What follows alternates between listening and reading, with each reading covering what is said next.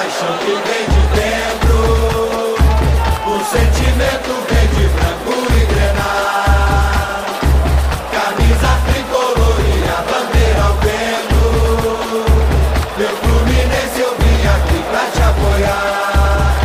Olê, olê, meu tricolor amo você. Boa noite a todos. Vamos começando mais um Flucast, Flucast de vigésima edição. No episódio de hoje temos nossos debatedores padrões aqui com a gente, mais uma vez. E aí, Luca, beleza? Fala Gabriel, beleza? É, tudo certo por aqui. Vamos debater mais um pós-jogo aí do Fluminense, dessa vez semifinal contra a Portuguesa, né? É isso, semifinal contra a Portuguesa. Já falando um pouquinho do jogo da semana, se não me engano é quinta-feira, é, da Libertadores. O debatedor Davi, Davi tá com a gente de novo. E aí, Davi, beleza? Beleza, Gabriel. Fala aí, rapaziada. Sempre um prazer estar aqui no Flucast. Fala aí, Luca. E é isso, vamos aí debater um pouco mais sobre esse Fluminense Portuguesa semifinal do Cariocão 2021. É isso, é isso. Vamos debater sobre esse jogo. É, Então, já passando a palavra para você, Luca. Luca, o que você achou do jogo? Você achou que o Fluminense fez um bom jogo? Naquele campo horroroso da, da portuguesa lá na, na ilha? Cara, eu gostei particularmente do primeiro tempo. Achei que o Fluminense criou bastante oportunidade, né? Era uma coisa que a gente estava cobrando até aqui nos podcasts, que era um time que não criava muito, não tinha muitas chances de gol. No primeiro tempo foram pelo menos três ou quatro chances assim claras, né? Sim. O Fluminense poderia ter saído até com, com a vitória no pro intervalo, foi acabou 1 a 0 para a Portuguesa ali num pênalti que tá na regra, mas é ridículo na minha opinião. É, a gente vai comentar, a gente vai comentar sobre esse pênalti. Enfim, então eu gostei da, da partida do Fluminense, principalmente no primeiro tempo. No segundo tempo caiu um pouco de rendimento, até por causa da escalação, né? Mais uma vez o Roger optou por jogadores um pouco mais experientes, com idade mais avançada. Só o Gabriel Teixeira, de jovem praticamente, que entrou e para mim foi o melhor em campo, já adiantando. Então, enfim, eu gostei sim, na maior parte do, do tempo do Fluminense. Apesar do empate, acho que o Fluminense tem tudo para se classificar para a final do Carioca, mesmo se botar uma equipe aí alternativa ou reserva no, no jogo de volta. Então, acho que no geral o saldo foi positivo, sim. Também achei, também já dando minha opinião e já perguntando a do Davi, achei que o Fluminense fez um bom jogo, um jogo intenso. Achei que os jogadores que entraram, entraram com muita vontade de jogar bola. Todos os jogadores, para mim, fizeram, tirando alguns que a gente vai comentar, mas todos os jogadores entraram com vontade de mostrar serviço, vontade de pegar vaga no time titular. É, E gostei do que vi. Concorda, Davi? Concorda comigo com o Luca? Claro que concordo. O jogo foi, foi bom para o Fluminense. Achei o Fluminense muito bem. O Fluminense criou muito, coisa que o Fluminense pecava é, com o time titular até e com o time reserva me surpreendeu. Eu gostei da dupla Casares e Ganso, apesar de ser um meio campo lento. É, eu achei que isso deu mais dinâmica para o Fluminense, deu mais opções de passe, porque ambos têm um bom passe. Então, até comentei isso com o Malafaia. Ele falou que não gostava de ver os dois juntos, mas eu, na minha opinião, gostei, porque eu acho que eles dão uma certa dinâmica no jogo com um passe. Eles não seguram a bola, sempre estão dando a bola um, dois, rápido. E eu acho que isso contribuiu muito para o Fluminense criar lá na frente. Sim, sim. É, já que você falou do Ganso, o Ganso sempre volta à pauta aqui no, no Flucast, né? mas eu acho que o Ganso foi muito bem essa partida. Acho que o Ganso estava no primeiro tempo, né? Participativo, correndo bastante. É, até chutou no gol. O Ganso chutou no gol. Isso aí é raridade. Concorda, Lucas? Concorda que foi uma das melhores partidas do Ganso com a camisa do Fluminense? Concordo, cara. Eu gostei bastante do Ganso também. Como vocês sabem, eu sou Gansete, então fica mais fácil de defender, né? Mas acho que ele fez ali os 45, prime... 45 minutos iniciais bons. É, mas no segundo tempo ficou um pou- pouquinho escondido, né? Acho que a parte física pesou é, pro lado dele, mas enfim, ele deu a cabeçada ali que acabou gerando o pênalti pro Fluminense, né? E fora as, as chances que ele criou na primeira etapa, como você falou, teve um chute dele ali que tiraram em cima da linha, teve cabeçada também no primeiro tempo, o goleiro espalmou, uma cabeçada que foi até em cima do goleiro, mas enfim, um ganso pisando na área que a gente não estava acostumado, então acho que o Roger vem também acertando no posicionamento dele, encontrando uma nova forma para o ganso, né, que na marcação ele fica ali na primeira linha de marcação do lado do centroavante, mas com, quando o Fluminense está com a bola, ele fica mais livre para flutuar e tentar achar os passes. Então eu gostei bastante. Acho que se ele continuar assim, querendo e tal, acho que pode ajudar bastante o Fluminense. O que, que você achou, Davi? Você gostou do Ganso também? Eu vi um Ganso com mais mobilidade. O, o Ganso atacava, é, como o Luca acabou de falar, ele ficava fazia essa dupla lá com o centroavante e depois é, sem a bola, né? E depois com a bola ele tinha oportunidade de flutuar. A gente viu o Ganso atuando como volante, a gente viu o Ganso buscando a bola, a gente viu o Ganso no meio campo, a gente viu o Ganso na ponta, no ataque. Então eu acho que o Ganso, ele, o Roger encontrou uma posição para o Ganso. É sempre tá flutuando, mas também perto da área, entrando na área, cabeceando. A gente viu duas cabeçadas do Ganso que originou o gol, que foi o pênalti, né? Ele cabeceia, a bola bate na mão, e uma lá no primeiro tempo em que ele cabeceia na mão do Negrete, não é? O goleiro da Portuguesa. É, cabeceia na mão dele, mas foi uma boa cabeçada também. Então a gente está vendo um ganso, além de uma finalização que, ele, que o cara tirou em cima da linha, o Watson, se eu não me engano. Então a gente está vendo um ganso mais participativo do jogo. Sim, sim. É, eu tenho que fazer uma culpa aqui. Quando é, saiu aquela entrevista do Ganso, ele, ele falando, pedindo, né, basicamente, para jogar mais na frente, dentro da área, eu fui totalmente contra. Pelo, pelo fato do Ganso não chutar no gol, não, não ser um jogador de drible curto. É, ele ser mais um passador, achador de espaço do que esse tipo de jogador, diferente do Nenê, por exemplo. Mas eu acho que ele está indo muito bem até para essa posição. É, tem números expressivos no Campeonato Carioca, queira ou não. Então, não tenho o que reclamar, né? É, o Ganso, Luca levantou a mão, pode falar?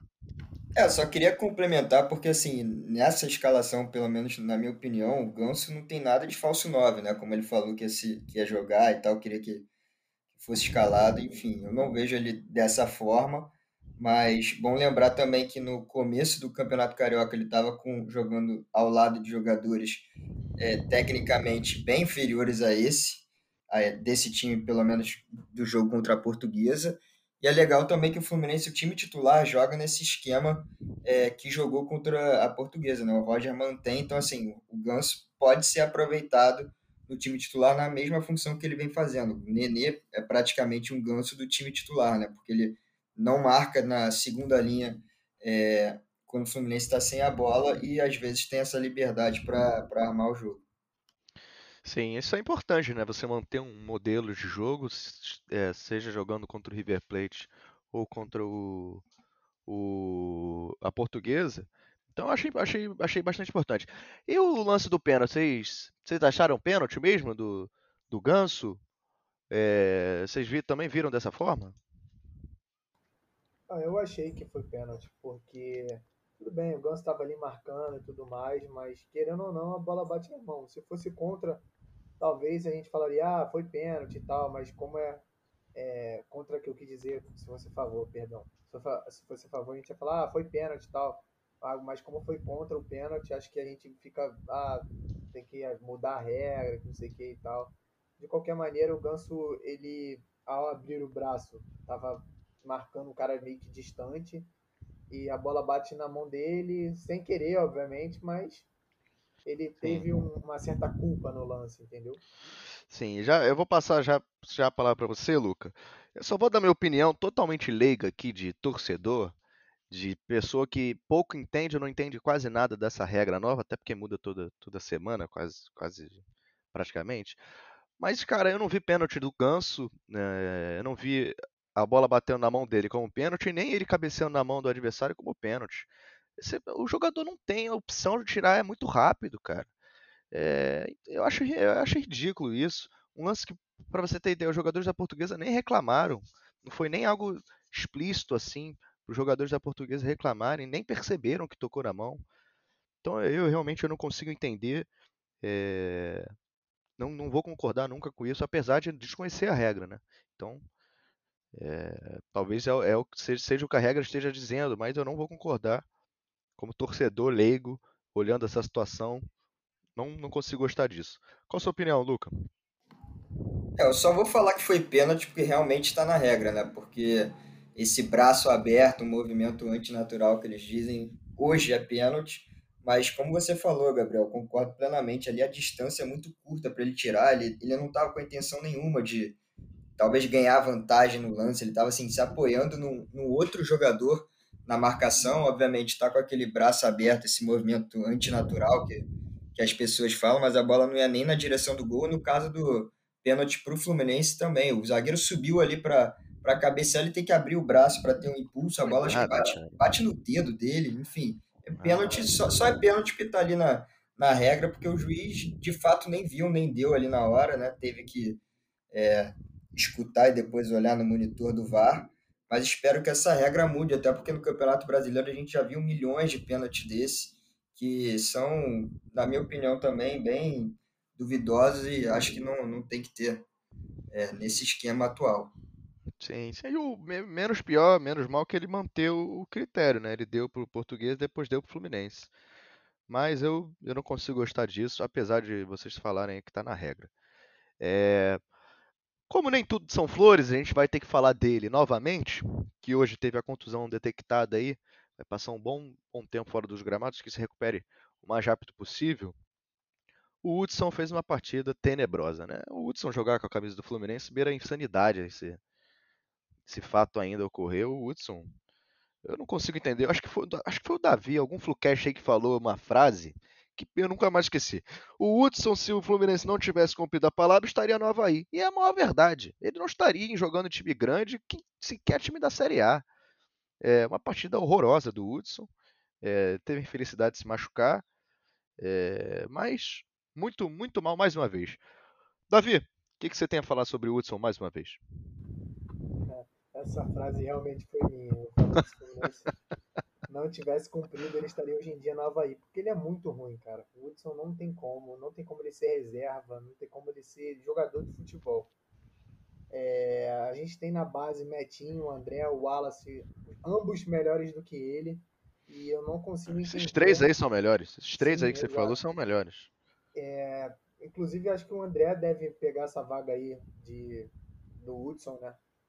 Viajar com elenco e tudo mais. Eu acho que deve ser o André. E o André tem características diferentes da do Hudson, inclusive.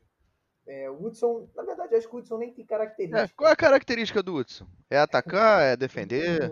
Qual é a característica? Pô, a característica entender, dele né? é perder bola ali no ataque. O Ganso deu um passe para ele ali, ele vai, deu um tapa pro lado do nada ali. Entender. Essa foi sacanagem. Que ele Pô, tocou cara. pra lateral, né? Que ele é, tô... exato. É, o Ganso... Foi o lance até que gerou o pênalti. Isso é inacreditável, é inacreditável o Hudson, cara. Ele é. e o Matheus Ferraz destoaram da equipe para mim. É, outro que a gente pode comentar aqui já perguntando pro, pro Luca é o Matheus Ferraz. Matheus Ferraz que mais uma vez, eu já comentei aqui, o Matheus Ferraz não tem mais condição de jogar futebol profissional. É, mesmo que seja contra a portuguesa, por incrível que pareça, o Matheus Ferraz não consegue andar em linha reta, ele anda caindo. É, Luca, Matheus Ferraz, e aí? É, eu concordo, cara. Eu acho que isso que a gente está falando explica também as contratações que o Fluminense fez, né? Contratou o Manuel, David Braz, enfim. Acho que o Matheus Ferraz vai ser a quinta opção no elenco. Mas como você falou, é, o cara não consegue mais andar direito, quem imagina correr. Acho que a única coisa que ele tem de bom ainda é a bola aérea, porque ele é alto, assim, tirou algumas bolas, mas enfim, um jogo muito abaixo, como o Davi falou, ele e o Hudson destoaram bastante da equipe, eu acho que deu para o Roger ver que no campo ali, se o campo falar mais alto, né, como a gente pede sempre, Matheus Ferraz vai ser um aí que vai perder bastante espaço. Sim, sim. Para finalizar o jogo de hoje, dando uma, uma opinião geral do jogo de, de hoje, não, contra o contra a Portuguesa, é, eu acho que ficou nítido para todo mundo que o Fluminense incorporou o elenco, né? As contratações que o Fluminense fez é, deixou o elenco é, melhor. O elenco do Fluminense melhorou, tem mais opções na frente. Hoje em dia você tem dois, dois centravantes reservas praticamente para o Fred. Você tem o Biel para jogar no lado, o Luiz Henrique. É, você tem o Caio Paulista subindo muito de produção, uma surpresa esse ano aí. Acho que está entrando bem nos jogos. Virou um jogador útil para o Fluminense. Então é fato que o Fluminense, para mim, melhorou o elenco. Se é o elenco para brigar por título, isso aí é, é outra história. Você pode falar, ah, mas o Abel perdeu gol pra cacete, não é tão bom assim. Ah, tudo bem, perdeu gol, mas mesmo assim é melhor do que o, o seu antecessor, Felipe Cardoso. Então, eu acho que ficou muito claro isso. Concordam? Concorda, Davi? Concordo bastante. O Caio Paulista, incorporou o elenco, o Gabriel Teixeira.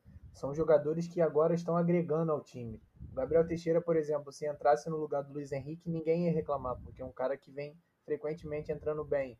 O Caio Paulista entrando um jogo ou outro, é, sendo o 12 jogador, também acredito que ninguém deva reclamar, porque é um jogador que está é, dando uma qualidade na equipe. Tanto Manuel. Mim, é, uma, o Manuel. Eu, o Manuel não curti muito as estreias dele. É, esses estreias não, perdão, os jogos dele. É, curti o primeiro, que foi mais seguro. Esse jogo agora achei nem tanto. Mas eu destaco agora o Caio Paulista, que foi alvo de crítica até por mim mesmo. Ele sempre que entrava, a gente falava, ah, deve ser filho do Abel, filho do Rodair, perdão, filho do, do Marcão, etc. Aí agora ele está nos mostrando né, que é um jogador útil, é, que é um jogador que vai agregar a equipe titular, a equipe reserva, seja como ele for jogar. E acho que a gente pegou meio pesado com o Caio Paulista, acho que talvez se a gente tivesse dado um pouco mais de tempo. Ele nos mostrou que é um cara decisivo em alguns jogos, né? Contra o Atlético, contra o Inter. Esse jogo contra o, o Santa Fé, ele foi muito bem. É um cara de corpo, que aguentou bem o tranco. Foi até lateral esquerdo, foi melhor do que o Danilo Barcelos, inclusive. É isso, é isso. Então, finalizando o jogo de hoje, já vamos projetar o duelo de quinta-feira para Libertadores. Para você que não sabe, vai passar no Facebook e na Fox Sports. É... Luca, quais são as suas expectativas para o jogo de quinta contra o Barranquilla? A gente fez aquele episódio destrinchando os adversários do Fluminense. É... Então a gente minimamente entende quem o Fluminense vai enfrentar. Luca, qual a sua opinião? Quais são suas expectativas? Você acha que vai dar bom? Cara, acho que vai dar bom. Tô confiante, principalmente depois do jogo contra o Santa Fé, né? Que foi uma vitória guerreira, podemos dizer assim. Depois da, das dificuldades para chegar no estádio, enfim, várias coisas. O Fluminense ainda teve um jogador a menos, conseguiu segurar a pressão toda. Fred e Marcos Felipe foram muito bem, então acho que o Fluminense tem tudo para chegar de novo na, na Colômbia, agora contra o Barranquilla, e conquistar os três pontos. Até porque os jogos que eu vi do, do Júnior é uma equipe inferior ao Fluminense. Muita gente está falando aí que vai ser o confronto mais difícil do grupo, muita gente achando que o Barranquilla é melhor do que o Santa Fé. Eu tenho minhas dúvidas, acho que vai ser certamente um jogo duríssimo mais uma vez. Obviamente não é nenhuma baba assim o Júnior, mas é um adversário que o Fluminense tem, tem condições de chegar lá, até porque não tem altitude, né? Chegar lá e sim, conquistar os três pontos. Então, eu tô confiante para essa vitória sim. Eu acho que essa comparação entre o Santa Fé e o Barranquilla, ela, ela, é, ela é mais feita porque os, todo mundo fala que o Santa Fé é melhor, mas o Santa Fé é melhor jogando lá em Bogotá, né? Jogando na altitude. O Santa Fé é muito mais difícil jogando na altitude do que o Barranquilla. Luca, quer falar? Só para completar aqui e finalizar, é, o Santa Fé e o, e o Barranquilla se enfrentaram na, no campeonato colombiano aí pela fase de oitavas de final, quartas, não sei. O primeiro jogo foi 3 a 1 pro, pro Júnior e na volta que foi domingo agora foi 0 a 0 então o Júnior passou de fase contra o Santa Fé. Talvez possa ser uma demonstração para a gente que realmente o Júnior é um pouco melhor que o Santa Fé, né? Sim, sim. Completando aqui meu pensamento, eu acho que os dois times são muito semelhantes. A diferença maior é que um jogava ao nível do mar e o outro joga a 3 mil metros de altura. Quando o Santa Fé perde essa vantagem, é, acaba que o, que o Barranquilla fica um pouco melhor. Mas no geral, acho dois times muito parecidos. Eu acho que o Fluminense tem chance de ganhar. Davi, o que, que você tem a dizer a gente para esse jogo de quinta-feira? Ah, eu acho que o Fluminense tem uma equipe superior ao Júnior Barranquilla. É, a gente demonstrou isso lá na Colômbia. Provavelmente eles viram nosso, jo nosso jogo contra o Santa Fé, que eu achei que foi um jogo bom até a expulsão do Egídio. O jogo estava controlado. É, após isso, obviamente, viraria um desespero total do Santa Fé vindo para cima do Fluminense. É, e eu espero que o Fluminense vença, porque a, acho que talvez a gente classificou o Barranquilla como o pior do grupo. Mas acho que isso tende a mudar. Acho que o Santa Fé provavelmente deve ser o patinho feio desse grupo aí. E acho que acredito que o, o Júnior tenha condições de ser o segundo do grupo, ou então talvez o terceiro. Enfim, vai disputar ali com o Fluminense. Eu espero nada mais do que uma vitória lá na Colômbia, confiante. É, confiante na, na experiência da equipe, do, do Fred principalmente, que é o nosso capitão. Acho que vai dar bom, vai dar bom. Que Deus te ouça, que Deus te ouça. Uma perguntinha aqui. O jogo do River contra o Santa Fé é na Argentina? Ou não? Acredito que sim, porque quando você começa fora, você joga duas em casa seguidas. Sim. Cara, Então, eu acho que é fora de casa. então deixa eu conferir aqui. Vou conferir aqui rapidamente. Porque o Flamengo, pelo menos, vai enfrentar ele deu fora, né? São dois times que são cabeça de chave, então é praticamente a mesma tabela para os dois. É, é, tá, tá aqui, tá dizendo que tá é, é- é na casa do Santa Fé. Não sei onde- exatamente onde vai ser o jogo, Então, o, Ri- mas é fora de casa. é, o River depois vai deve faz, vai fechar, né, com dois jogos em casa. Ah, mas o último jogo o River enfrenta o Fluminense. No, no- no- lá no estádio deles. É, eles jogam fora agora contra o Santa Fé, vão jogar fora o próximo também e vão fechar com dois em casa. Ah, tá, entendi. É isso. É isso então. Eu ia falar porque já falei isso em algum episódio, vou repetir. Se o River ganhar o próximo jogo e o Fluminense ganhar o próximo jogo, a gente tá classificado praticamente, cara. A chance de não se classificar é muito, assim, ela é muito pequena. Porque o Fluminense vai a 7, o River vai a 7 e os dois times da Colômbia ficam com um ponto. E o Fluminense fazendo dois jogos em casa ainda. Então, o próximo jogo pode selar a classificação do Fluminense, na minha opinião. É, vocês também acham que o próximo jogo talvez pode ser o jogo definitivo do grupo já? Da- ô, Davi? Acho. Creio que o Fluminense, se agora ganhar do Júnior Barranquilha, tem totais condições de, de já no contra o Santa Fé aqui no Rio, já garantir a classificação antecipada. Matematicamente, né? É assim, dar uma relaxada aí no grupo. É, talvez dar uma, uma, uma atenção a mais no Carioca, né? Que provavelmente vamos estar na final com o Flamengo, espero eu. É, e é isso, eu acho que se ganhar esse jogo agora é o mais importante do, do grupo. Que aí já afeta o Júnior Barranquilha, que ficaria acho que com um ponto, se eu não me engano. Ah, provavelmente o River ou empata ou ganha do Santa Fé. E aí, matematicamente, o Fluminense já está quase garantido ali na, na- nas oitavas de final. Ah, eu cravo aqui. Eu cravo. Se ganhar o próximo jogo, tá classificado. E se empatar, também tá muito perto de classificar. Lucas, você também tá tão otimista? tão otimista assim que nem eu? Cara, eu tô otimista, né, cara? A gente fez uma projeção aqui, é, grupo da morte, isso e aquilo. O Fluminense se suportou muito bem, né? Nos dois primeiros jogos, conseguiu quatro pontos.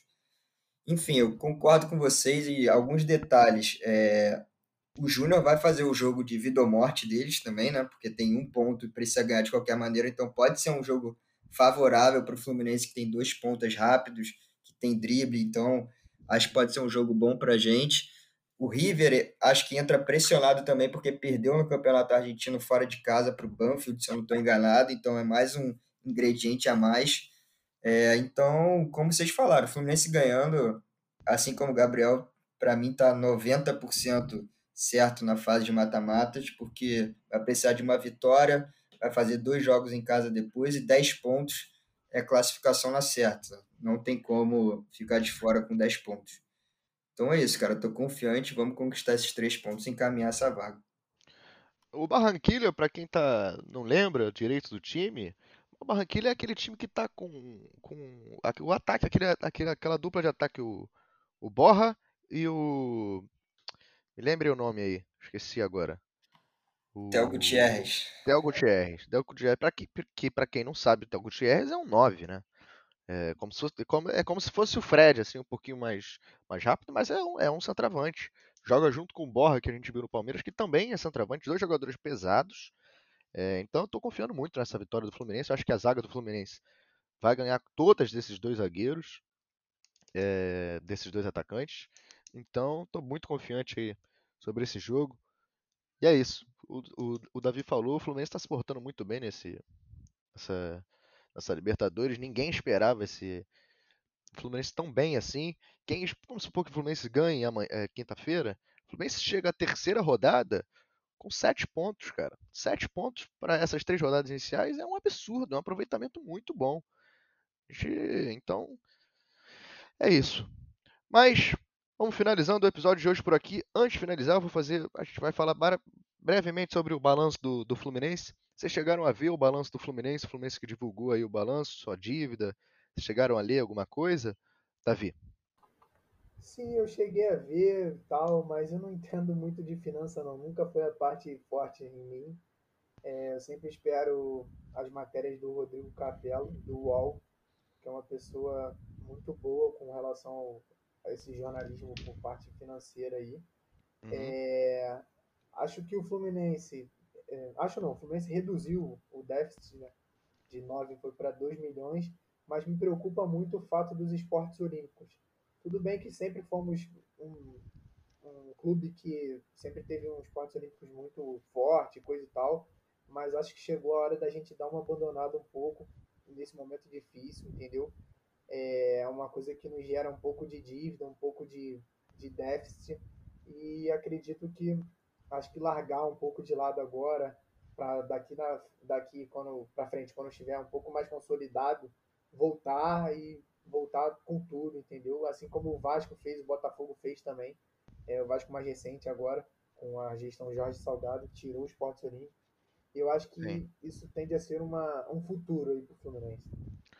Luca, algum comentário a acrescentar aí do, do Davi sobre o balanço? Cara, eu concordo 100% com, com o Davi, eu vi por alto o balanço e acho que é esse o caminho mesmo. O Fluminense não pode esperar acontecer o pior para tirar os esportes olímpicos. Infelizmente, hoje não tem como manter. É óbvio que a gente queria que, que esses esportes fossem autossustentáveis, mas não são, dão um, um prejuízo enorme para o clube. E a gente sabe que o carro-chefe é o futebol, então tem que. O futebol não pode pagar o vôlei, a natação, enfim, pelo menos na minha opinião. Então, acho que é, pegar o, o, modelo que o Grêmio fez, o Atlético Paranaense fez, copiar e colar, entre aspas, e ser feliz. Com todo respeito a quem é, opina diferente, tem uma visão diferente sobre os esportes olímpicos. Sim, eu vou um pouquinho na contramão de vocês. Eu, eu sou a favor do, da diminuição é, dos gastos dos esportes olímpicos, não da, da, do sumiço dos esportes olímpicos. O Fluminense é um time que tem tradição em outros esportes, não só o futebol. O futebol, claro, é a nossa tradição principal, mas o Fluminense tem tradição sim em natação, em, no vôlei. No vôlei, as meninas do Fluminense sempre estão indo muito bem, vira e mexe passa no Sport TV. É claro que eu não concordo em gastar 14 milhões por ano nos esportes olímpicos. É isso, isso é um absurdo. 14 milhões, para quem não, não tem é, ideia, 14 milhões é quanto custa o Arrascaeta para o Flamengo por ano. Por ano, o Arrascaeta deve custar cerca de 14 milhões para o Flamengo. Então, se esse custo não, custo não existisse, o Fluminense poderia ter um jogador como o Arrascaeta. Mas, é, para mim é fato que o Fluminense vem reduzindo.